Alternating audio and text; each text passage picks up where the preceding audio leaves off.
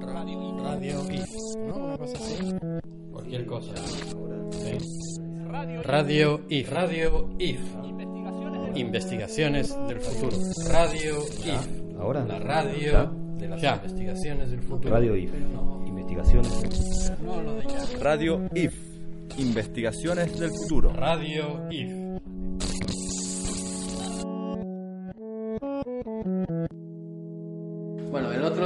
Eh, esto te lo cuento a ti, Lucas, eh, ya que no estabas. El otro día eh, íbamos, Gustavo y yo, a, comprar algo de comer y de repente me vino una duda acuciante a la, a la cabeza. O sea, ¿cuál es la diferencia entre Mersa y Berreta? ¿No? Y llevo casi 12 años en Argentina y todavía estoy aprendiendo argentino. Eh, no sé si llegaré a ser nativo en algún momento, o, eh, pero todavía estoy aprendiendo. Entonces esto desató toda una discusión.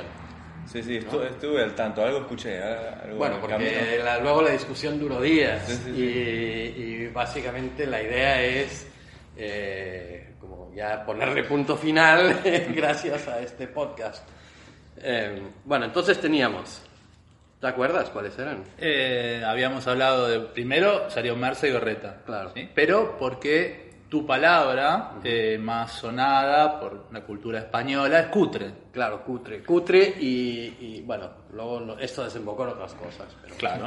Pero entonces empezamos a ir para atrás en el tiempo, porque todas estas palabras ahora por ahí, no sé, generaciones más nuevas pueden llegar a decirle de otra manera, pero esta es una herencia que viene de- por ahí del lunfardo o de la cultura del lenguaje más popular urbano del principio del siglo XX, ¿no? O sea, como se empiezan a acuñar ciertas palabras, entre las cuales también se empezó a sumar otra que es siome, Sí, hombre, pero esa, esa es antigua. pero es tan antigua como Mersa. Si uno va al- hasta ahora podemos citar la bibliografía de este podcast Ah, porque vos trajiste eh, una, una, cul- una obra insospechada por- que la tengas vos y no nosotros, que es el diccionario del lunfardo de Atos Espíndola, Claro. en el cual figura Xiome, Xiome S-H-I-O Ah, M Xiome. E Xiome, Ah, porque cuando uno lo busca en internet aparece Xiome con S, S-I-O-M-E. Entonces Xiome, eh, aparece Mersa. Bueno, entonces el tema es, ¿a qué se le llama de baja calidad? Claro. ¿A la gente o a las cosas? claro. Y entonces nuestra discusión tenía que ver sobre cómo el lenguaje bautiza a la gente o a las cosas. Claro. Y entonces Mersa quedaba más para la gente y Berreta para las cosas. En un principio podría ser, pero cuando uno después va a buscar, cuando alguien pone el, el significado en internet, pone que le da lo mismo, ¿no? La gente que las cosas. Y entonces se, se pone indiferente el lenguaje, cuando por ahí podría ser mucho más preciso o en algún punto fue mucho más preciso. Pero tengo la sensación de que, de que, de que- de que no se dice que un objeto es Mersa. Eh, al menos yo nunca lo he oído. Siempre lo he oído en referencia a personas. O al gusto también, ¿no? ¿Eh? El gusto, un gusto Claro, tiene que ver con el gusto. Sí, ¿no? gusto Eh, mersa. Y claro. también está asociado a grasa. Claro, por eso Claro. justo me hiciste acordar eso, porque la palabra que venía más contemporánea, como nosotros Claro. llamamos más contemporáneamente, es grasa. Grasa. Claro. Una grasada es algo que hace un grasa, que es Sí. alguien que porta su categoría de grasa. Claro. Y eso tiene que ver con la vulgaridad, tiene que ver con algo vulgar o algo que no forma parte de... Es algo de los otros siempre. Sí. Bueno, claro. No, digamos, es algo a lo que se le adjudica a otro, nunca Yo a la, uno. yo la que tengo en esa es Hortera. Hortera. Eh, Esa va con cutre. Que ¿no? Hortera es, Claro. claro, cutre sería- es casi más una cosa. Lucas y- va tomando nota de Sí, la sí, lista. Claro, para no, para no eh, caer en incorrecciones políticas a la hora de insultar a alguien. Eh, y entonces, eh, claro, hortera se refiere... Hortera también puede ser un objeto. Por ejemplo, puedes decir que el sofá que ese hortera tiene en su casa es muy hortera. Ah, bien. Eh, o sea, ahí es intercambiable. Cutre se refiere más a, a lugares o a cosas, ¿no? o a algo que está mal hecho, o algo que está descuidado, algo que está hecho polvo. Eh, había un bar en, en el Madrid de, de finales de los 80, principios de los 90, cuando Malasaña era Malasaña, eh, que se llamaba El Cutre Inglés, que era ¿no? en referencia al corte inglés, a donde iba toda la clase media. Este era un bar de punks eh, en donde había que arriesgar la vida para llegar. eh, y era el Cutre Inglés, me encantaba ese sitio. Es como algo muy fino con algo muy berreta, combinado. Podría ser. Cutre, ¿cómo lo traducís? No, cutre es, es que está hecho polvo, que está eh, destruido, que, está, que es de mala calidad. que- Hecho torta. Claro, hecho torta, hecho, eh, hecho bolsa. eh, o sea, y, y también que es, eh, también puede que sea de, o sea, puede ser que algo esté destruido, o sea, que ha pasado el tiempo por ahí, puede ser, o puede ser que algo sea simplemente que esté mal hecho, Bien. de baja calidad. Eh, eh, sí, le puedes decir a alguien, por ejemplo, que no sea cutre, en el sentido de, de, de, hey, eh, ¿me prestas 20 euros? No, no seas cutre. Eh, una cosa así, yo qué sé, no, no estoy muy seguro ni de esa. ya. En fin, ¿qué más tenía? Ah, y grasa. Grasa. eh, grasa me gusta mucho porque, porque eso sí que es un juicio de valor jodido, ¿no? El- grasa bueno. es una cosa que está mal vista casi en todos los sentidos. Porque, viste, para los 80 se hizo popular la, la grasa de las capitales, que es eh, la diferencia. eh, Charlie García tiene la canción en, en Cerú Girán, que es la grasa de las capitales, y entonces la grasa sería lo que sobra. O, Claro. digamos, aquello que se desprecia o aquello que alguien de otro lugar le está diciendo que está sobrando. El grasa es un, eh, un excluido de alguna forma, pero por, porque forma parte de una clase, ¿no? Este, también, está como corrido de eso. Entonces, eh, no solamente tiene que ver, es como decirle eh, a alguien que porque no tiene la misma condición que uno es un grasa también, ¿no? O sea, eso también tiene que ver con otro tipo de categorías que empiezan a ver y que son más del orden de los barrios, ¿no?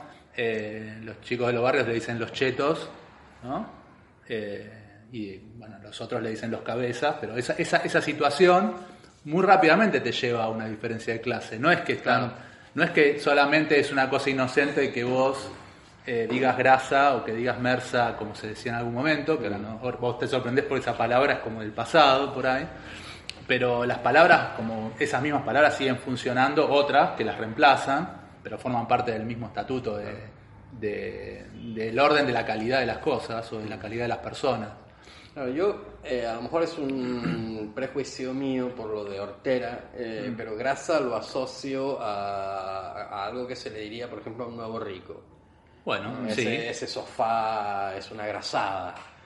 Eh, Sí, sí, también, también. Sí, sí, sí. no, eh, Bueno, también, también, pero siempre se lo, siempre es es de, es de un eje donde vos ves para arriba, para abajo, para el medio, Ah, ¿no? O sea, también puede ser un grasa de Bueno, clase media porque, son así, claro. porque, digamos, tanto el nuevo rico como el de clase media que se cree más de lo que es y que empieza a tener como cierta eh, pretensión en sus gustos y empieza como a moverse con, viste, como ampulosamente en las cosas que muestra que tiene o la, ¿no? Como se, como se muestra delante de los demás, tiene que ver con el orden de lo grasa también, ¿no? claro. Eh, Y esos relojes que, que ves mucha gente así, esos relojes grandotes que están de moda en los últimos dos o tres años o cuatro, eh, que ves a la gente, eh, entonces eso qué sería? ¿Eso sería una grasada o sería... eh, Una mersada, una Son grasada. eh, claramente mersas, ¿no? Esos relojes. Pa- Para mí, eh, yo que soy un purista y un absolutista, eh, ya llevar reloj ya es una, ya me parece una, una grasada, una horterada total. Pero siempre hubo objetos que te acompañaron para mostrar algo al otro, digamos. El Mm. Claro. reloj este, digamos, yo creo que es medio anacrónico, paradójicamente que el reloj sea anacrónico suena como una cosa Claro. hipérbole, pero digo, eh, el, el reloj ya es una cosa del pasado también en Mm. algún punto, ¿no? Pero digo, también tiene que ver con si es de marca o no es de marca, si te lo vendió un Claro. senegalés o si te lo compraste en una casa de lujo. o- No, eh, o sea, yo entiendo, yo entiendo, por ejemplo, eh, los, instrumentos técnicos, ¿no? O sea, si eres Paracaidista. alguien, un paracaidista o alguien que se, que, que- que se mete al mar y ese tipo de cosas, o incluso un Deportista. un- algún tipo de deportista o algo, eh, ¿no? que necesitas tomar tiempos y eso, eh, Claro. o, o- o algún tipo de marinero. eh, eh, entonces, un reloj es útil. Claro. Ahora, te voy a provocar. Entonces la escudería Mac, ¿no? Aquellos que tienen la Mac último, el último iPhone o el último Ah, el reloj, el, Ah, el reloj, el iWatch, iWatch. sí. o el que muestran tener algo de tecnología que otros no lo tienen, evidentemente. Por lo menos en nuestra, en Argentina, tener el, el- el iPhone es como algo claro. Demostrativo de una, de una situación de diferencia, ¿no? Sí, Puedo decir. Bueno, en no me Europa vas todo a el mundo lo porque, porque ya sabes que yo pienso que eso es infinitamente grasa. comprarse el último... mira, El último comprarse el último iPhone es, eh, aparte de una estupidez, me parece, me parece una grasada. Pero, pero hay gente, eh, no sé si aquí, eh, tampoco presto tanta atención, pero lo ves en internet, ¿no? Acaba de salir el último iPhone y hay gente haciendo cola. Sí, sí, sí.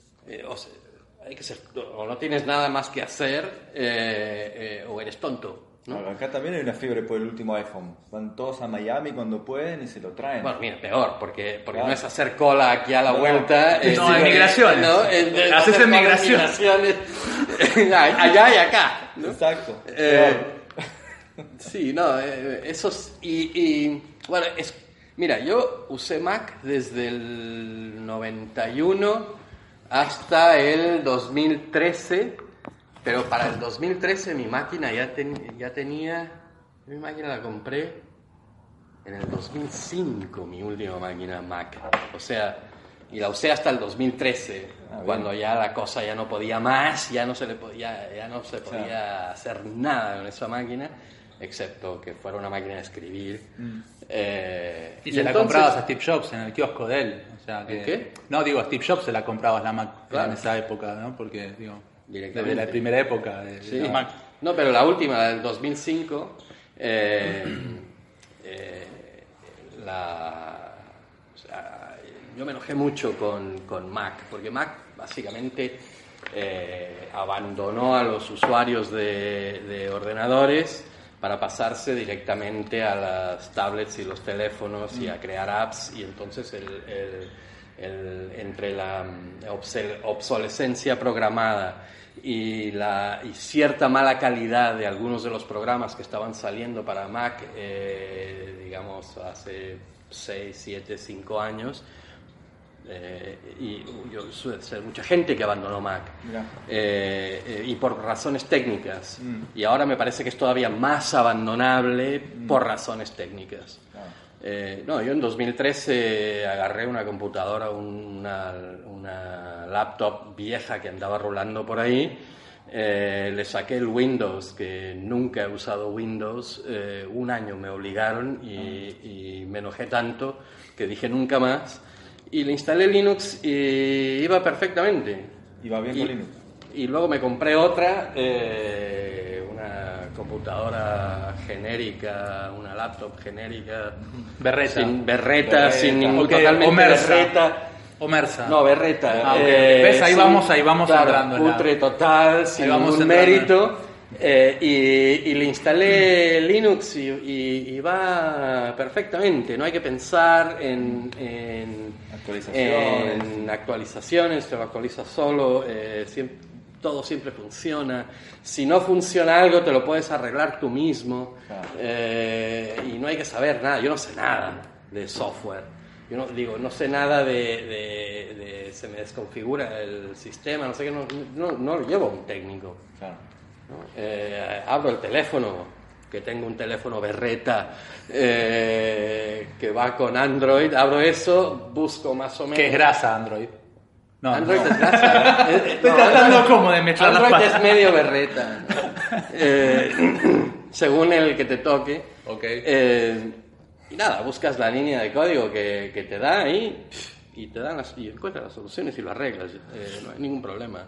Eh, pero eh, Mac eh, me parece eh, grasa por dos razones. Uno, porque es eh, una, una marca de clase social. Mm. y si algo es una marca de clase social, yo, mi opinión es que no hay que comprarlo. Ahora, ¿cómo funciona? Porque eso ya es automáticamente grasa. Pero, a Eh, ver, eh. Es como esa gente de los 90 que se compraba camisetas, se compraba remeras, eh, que ponían Chanel. No me jodas. No me jodas. No hay nada más grasa que eso. ¿No? Eh, Pero digamos, eh, ¿iPhone funciona igual en todo el mundo o en otros lugares? Lugares que tiene como más diferenciación de clase que en otros? Porque digo, en sociedades más horizontales me parece que no, No, en no funciona, más digamos. horizontales supongo que será que costará más o menos lo mismo que, que cualquier otro teléfono. Pero acá es una cuestión aspiracional de clase absoluta, ¿no? Sí, sí, sí. Eh, y entonces eso ya a mí me parece eh, que te pone automáticamente en la categoría grasa. Ok, pero válido para todo el mundo. Válido para todo el mundo. No, para eso es- estamos hablando de Argentina. Claro, claro. No, Aquí, dice aquí- grasa para... Hay grasa en Argentina. hay- hay, eh, Mac es grasa solo para Argentina y países eh, aledaños. No, como- pero la segunda categoría de grasa, que yo consideraría grasa, eh, la primera sería esta cuestión aspiracional y la segunda sería la cuestión técnica. O sea, te compras una cuestión técnica peor porque estéticamente te queda más cuco. ¿no? Eh, eso es una, Ahí sí. eso es una entra. total. Entonces, eso sí que es universal. Eh, pero lo otro puede que so- solo sea aquí y en países limítrofes. En área, en área restringida. Eh, bien, y entonces, eh, ¿cómo llegamos a, a Mac A Mac. hablando de berreta? Bueno, ya sabemos cómo, o sea, ese es Por un grasa. camino, por lo grasa. Y...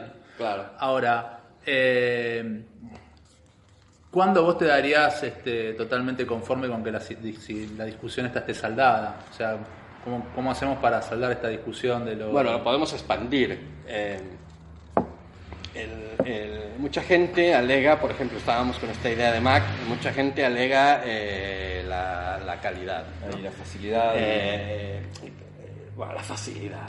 bueno, la, la eh, interacción, ¿no? La, Bueno, quizá, he escuchado eso. Eh, eso es, yo qué sé, eh, aprenderse un sistema o aprenderse Claro. otro te lleva 15 minutos, o sea, tampoco lleva tanto. Eh, pero em, la, la- la gente alude a la calidad de una computadora por encima de la otra, pero no tiene ningún sentido, porque te duran tres o cuatro años y las tienes que tirar. Sobre todo las Macs ma- mucho más, las otras las puedes reciclar. Claro.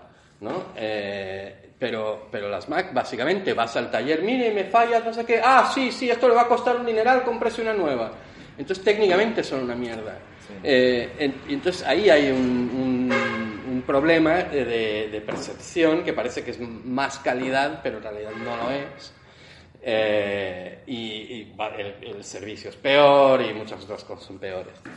Pero esta, eh, eh, habíamos llegado en aquella conversación de bar que no está grabada. No, no, por eso Eh, digo que me parece que lo que está dando vueltas en todas las palabras que tienen que ver con aquello que no es de calidad es precisamente la calidad. O sea, Claro. ¿dónde, dónde reside la calidad de las cuestiones? O sea, de las cuestiones que pueden ser personales, sociales, afectivas, culturales y objetuales, digamos, de las cosas de las mercancías de, de todos los días, ¿no?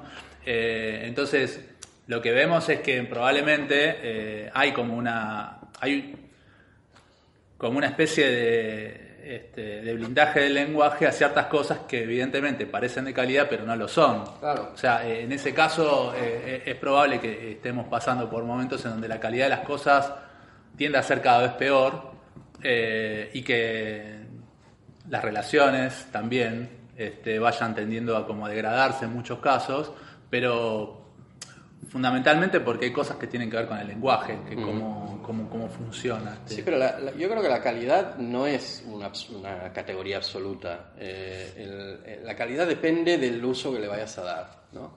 Entonces, eh, y yo creo, yo creo que siempre hay que llegar a la calidad suficiente. Eh, nada más, o sea que, que si el reloj que te compras es, es para boludear y, y ya está, entonces no importa si, si no funciona. ¿no? Es, es, un- es joyería y, y eso. Pero a lo mejor lo necesitas porque vas a, vas a subir el Aconcagua y necesitas un reloj que, que, que se banque esas alturas y se banque los golpes, entonces te compras, yo qué sé, un Rolex. Claro. Eh, y porque necesitas ahí, la, ahí la, calidad, la cuestión de la calidad suficiente. ¿no? Entonces, a la hora de comprarte un, un auto, por ejemplo, ¿no?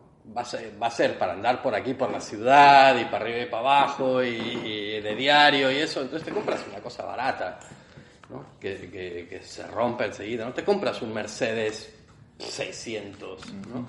Eh, eh, no, no hace ninguna falta.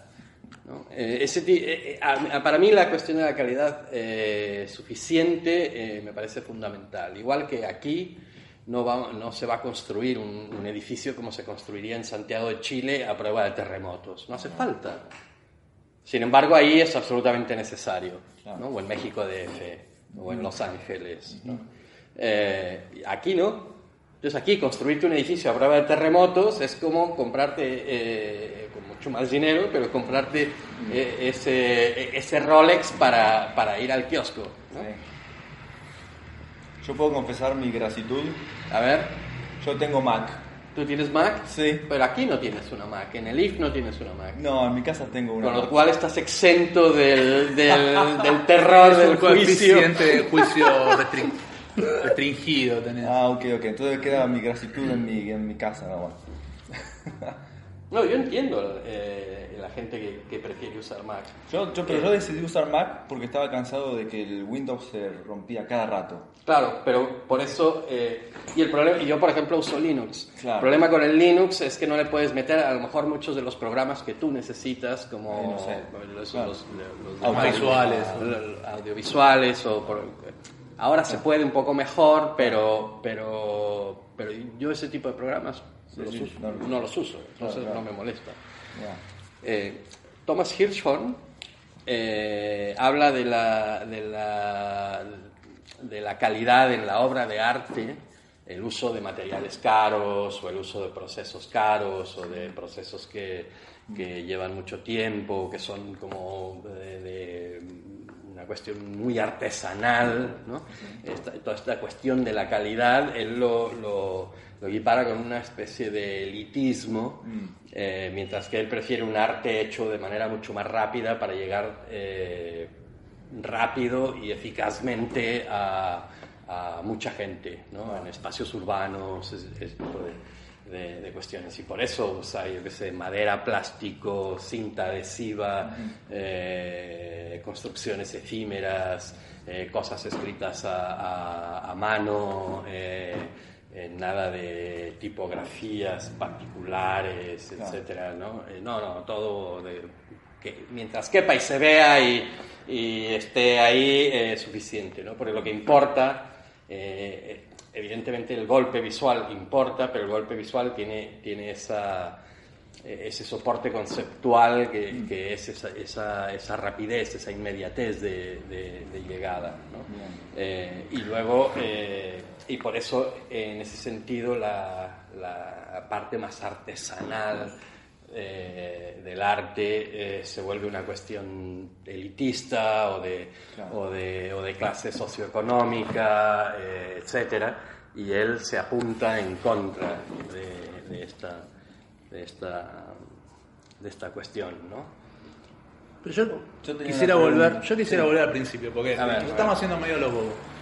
Porque al principio empezamos diciendo que estas palabras eh, eran indiferentes tanto para personas como para cosas. O muchas veces los significados de estas palabras se iban diluyendo en la, en la significación de personas y cosas. Eh, y nos fuimos un camino fácil que es cómo podemos categorizar a las cosas con mayor o menor virtud. Pero, ¿qué hay de la relación entre las personas a partir de la categorización y de la forma de decirle al otro algo? Eh, o de la condición del otro, o hablar del otro, a partir de cómo se categoriza. Este, porque decir berreta a una cosa es muy fácil, pero decirle grasa a una persona empieza como a trabajar políticamente, empieza a trabajar dentro del- de una esfera de relaciones diferente. Ah, pero Eh, aquí acabamos de llamar gracias a, a Lucas y a un montón de, de- de gente que puede que oiga esto. Sí, y- pero es más inocente esa relación, porque digamos, eh, decir, bueno, te compraste, bueno, elegiste una cosa que yo no elegiría. Y, y ahí se resuelve. Eh, pero algo que te, que te lleva a un lugar, que es como un lugar del cual es más difícil de salir, que es eh, no el lugar que, al que te lleva la decisión de comprarte algo, sino al que te lleva a ser lo que sos. Eh, que de ahí se puede salir más difícilmente, ¿no? O sea, decirle a alguien que...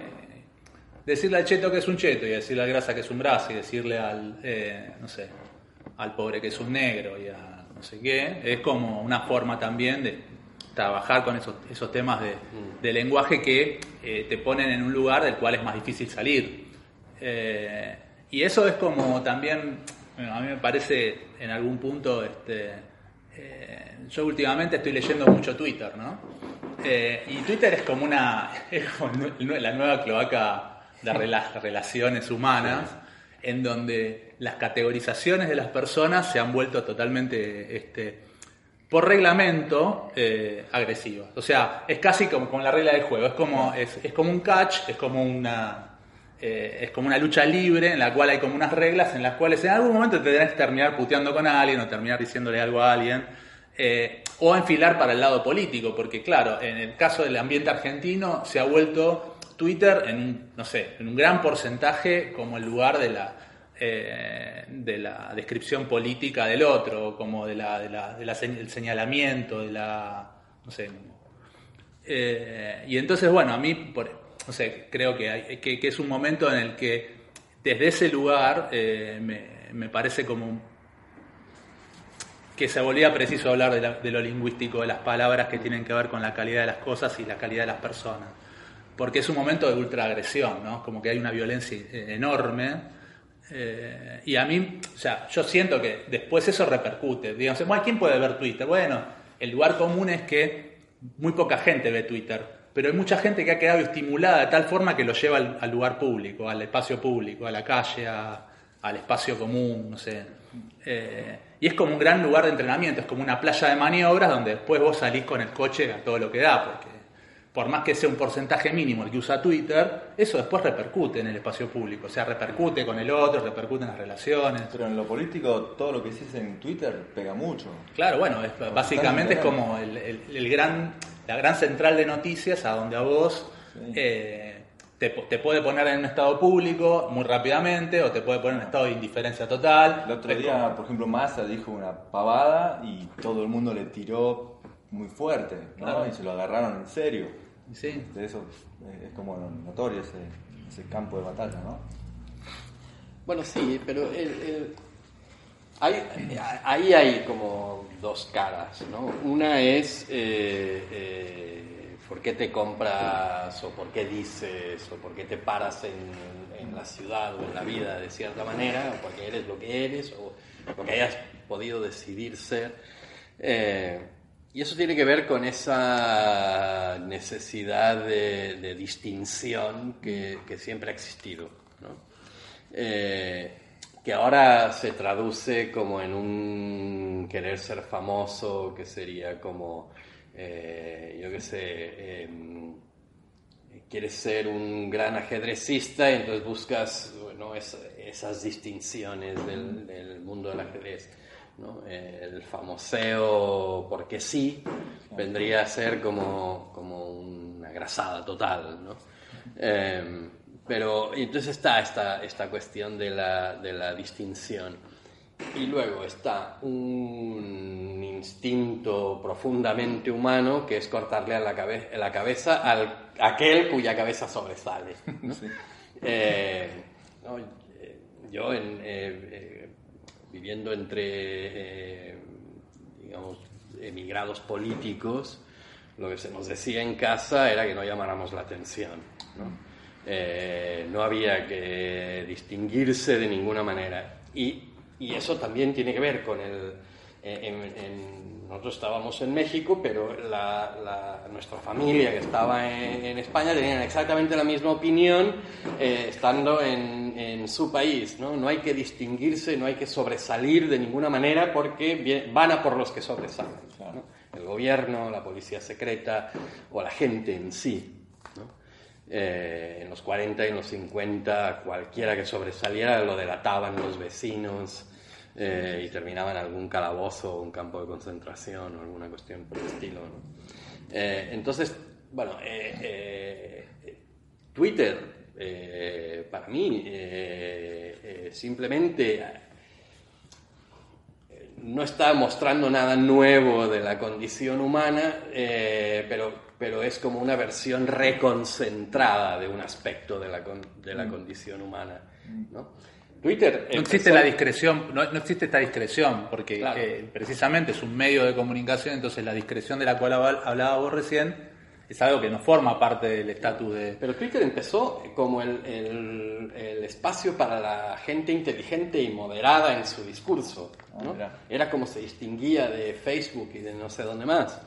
Eh, y eh, Bueno, hasta se podía ensayar como qué literatura se podía escribir en Twitter, porque Claro, había había, todo un desafío de decir, bueno, en 140 caracteres si yo mi obra se pudiera escribir de a tweets de 140 y entonces todas los podrías leer juntos y luego armar una... un- o sea, era una, era una forma de como una especie de formato literario o de... o de- escribir versos de 140 caracteres, digamos, en lugar de 11 sílabas. Era como un desafío. Luego, ahora estamos llegando al punto en el cual hay un, un partido gobernante que tiene una cantidad de gente a la cual la, la estimula o, eh, monetariamente para que todo el tiempo esté bajando línea político, para trabajarlo desde la política y para bajar a todo aquel que hablara de una forma eh, que no esté a favor de tu, de tu gobierno. Bueno, entonces eso ya es como volcar la balanza para el otro lado completamente, porque no es que...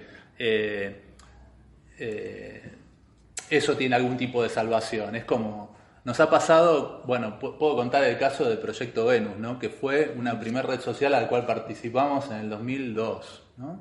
que era una red social de una comunidad, este, un proyecto artístico creado por Jacobi, por Roberto Jacobi, en donde un montón de participantes teníamos nuestro sitio y podíamos opinar y, y también teníamos la posibilidad de ofrecer productos y intercambiar servicios, eh, tener una moneda propia en esa comunidad, también había como una afluencia de relaciones y de posibilidades Y armar encuentros. armar encuentros y demás, pero en un momento se troleó.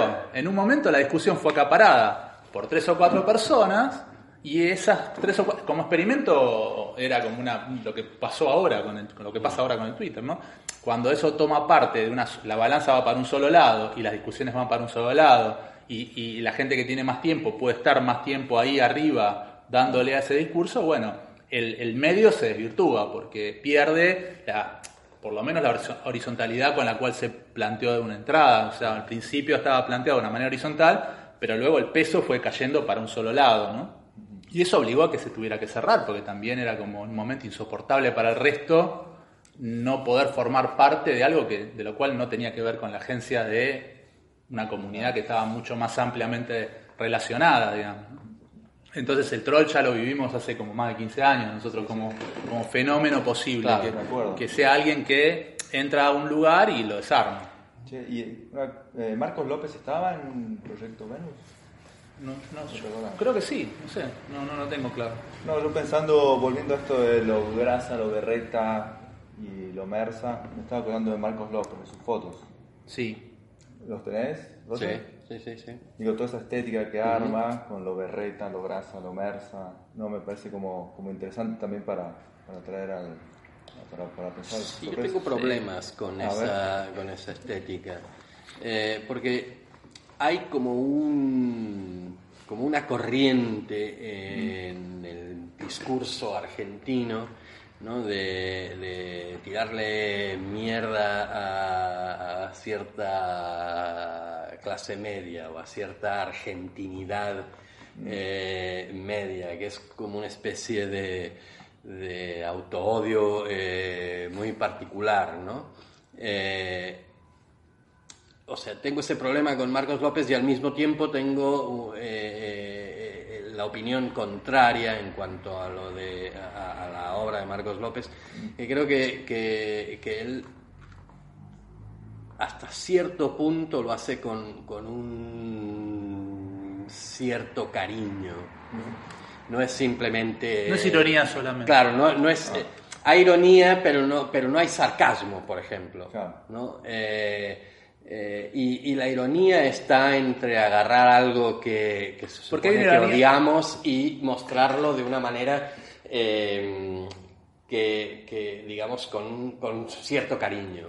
¿no? Sí, es como, un, es como un desvelamiento de la cosa popular y, Claro. y- y vulgar y cutre, para Mm. llamar una palabra que hablábamos al principio, pero estetizada. Entonces hay filtro eh, fotográfico, hay una forma de sacar la foto, hay un género propio de, de él que lo vuelve como identitario de su autoría. Entonces ya hay como una retroalimentación de la propia obra respecto a los temas que trabaja, sobre los personajes con los que actúa, sobre las referencias externas, porque bueno, tiene como El arte pop, eh, ¿sí?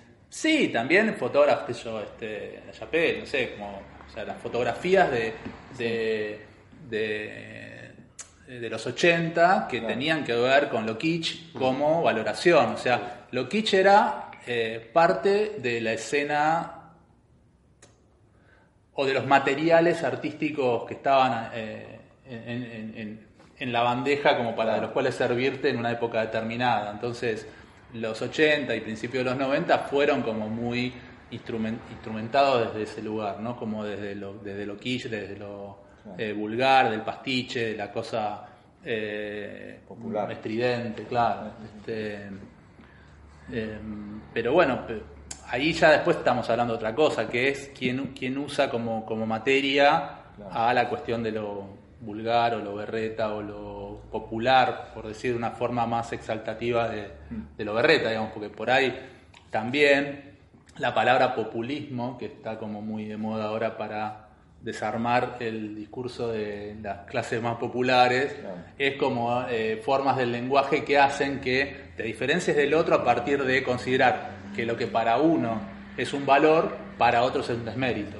O sea, el populismo es como casi el exponente de, de la terminología de la diferenciación con el otro a partir del descrédito. Sí. Y entonces, bueno, lo que tiene que ver con las temáticas populares eh, está, está como siempre el borde de cómo están consideradas por ciertas formas de este, apreciación. Ah, pero, eh, bueno, si nos vamos a meter en la cuestión del populismo, eh, a mí me parece muy interesante de dónde vienen la palabra populismo utilizada como, como, como ataque o como insulto político o como o como una forma de degradación del, del otro político, ¿no? sea un populista de derechas o de izquierdas, no importa, eh, pero hay siempre esta preocupación por el populismo. ¿no? Eh, pero es- ¿esto de dónde viene? Viene precisamente del- de, de las clases tecnocráticas, de los expertos, de las élites, que no les interesa que, que- que la gente se meta en, en- en su espacio de eh, conocimiento y en su espacio de poder. Claro. ¿no? Eh, eh, en Europa, ¿quiénes son los primeros en, decir, uy, esto es populista? Precisamente los tecnócratas de la Unión Europea, Ah. que, son, que, que- que es prácticamente un, un sistema autoritario la Unión Europea. ¿no? Te dejan más o menos ir haciendo, pero la, bajada de línea, las prohibiciones, el tipo de leyes que se generan y cómo se generan en un sistema que es totalmente autocrático, que no es democrático para nada. eh, eh, siempre son estos expertos, estas élites, estos tecnócratas los que están diciendo, ay, eh, populismo, ¿no? Y, y entonces, claro, cuando, cuando, cuando se ataca el populismo, no importa cuál, sea de derechas o de izquierdas, eh, eh, yo siempre miro a ver eh, dónde está la mano tecnócrata que acaba de tirar esa piedra. ¿no? Y, y yo creo que de los tecnócratas hay que desconfiar bastante. Yo, como soy un demócrata absoluto, eh, eh, siempre desconfío de los tecnócratas y de sus, y de sus tendencias autoritarias. ¿no? Y, eh, eh, y- y entonces, sí, populismo, ok, entonces yo, esto es populista, ok, voy a ir a ver qué es lo que están diciendo y qué es lo que les interesa y qué es lo que quieren eh, eh, esta gente, ¿no? ¿De, de qué están hablando? Más que el, el ataque tecnocrático que tiene mucho que ver con, con esto que el gobierno actual eh, llama meritocracia, ¿no? que yo la palabra meritocracia me la creo si tenemos un sistema de igualdad de oportunidades. Exacto. Si no tenemos un sistema de igualdad de oportunidades, meritocracia simplemente es un, eh, una palabra bonita para referirse a la tecnocracia y a, a los enchufes de la gente que ya está.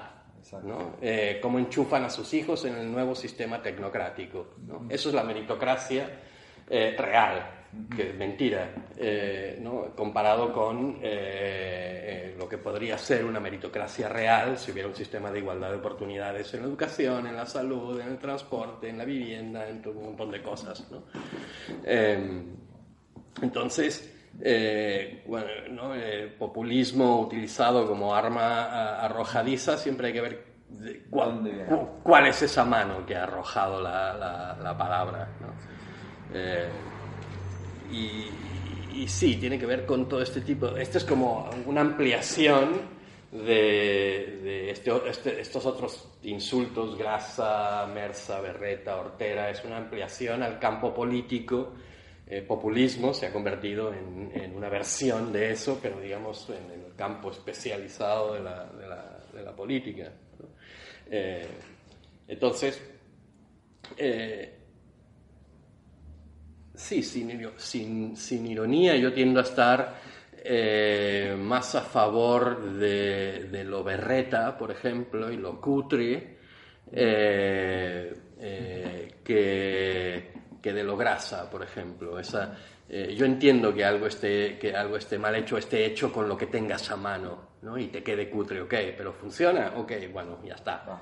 Eh, entiendo menos, eh, eh, diga- no es que no lo entienda, me disgusta más la cuestión aspiracional de, de distinción que tiene que ver con- más con, con- con lo grasa y con una versión de lo hortera. ¿no? Eso, es, eso sí que me, que me, que me molesta.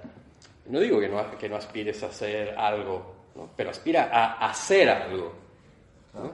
Eh, y esto, esta, esta distinción puede que sea un poco elitista, lo de aspirar a hacer algo en la vida que aspirar a ser algo en la vida.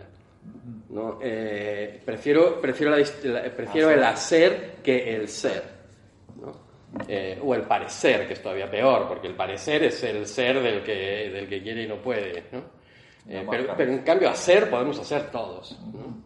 Eh, hacer es democrático, eh, es cuestión de ponerse a, a- a aprender cómo se hace. ¿no? Y, y puede ser muy complicado lo que quieras aprender, y, no pasa nada. Eh, eh, sabemos de un montón de, gente que, que- no tenía ni idea de, computadoras y aprendió a programar de la nada. ¿no? Eh, de esos hay millones de ejemplos. O de gente que, que un familiar suyo tiene alguna condición médica y se convierten en expertos en, en esta condición médica, ¿no? Y se saben todas las medicinas y todos los tratamientos y el porqué y, y- cómo funciona el cuerpo en ese sentido y, son casi como médicos sin licencia. Eh, o sea que, llegar a esos, a esos niveles eh, de conocimiento y de, saber y de saber hacer eh, es básicamente una cuestión de paciencia y de, y de ponerse. Y es, en ese sentido eso es popular. ¿no? Es, eh, es lo, que, lo, que, lo que hace un par de años yo defendía ahí en la Casa del Bicentenario, en Casa Tomada, eh, como elitismo popular. ¿no? Esta cosa, este ímpetu de la gente por saber, por hacer, eh, por... Ah, yo quiero saber cómo funciona esta máquina y la desarman y la vuelven a armar. De aprender. Y, y esta, esta forma de aprender. ¿no? Bueno, ¿Ya? creo que estamos, ¿no? Está muy bien. Eh, vamos este, a, a pensar entonces cómo, cómo seguimos en el próximo. Yo tengo una idea como para ver cómo seguimos, ahora cuando terminamos la conversamos. ¿eh? No, no, conversémosla en público. ¿Cómo seguimos haciendo? claro. Bien, buenísimo.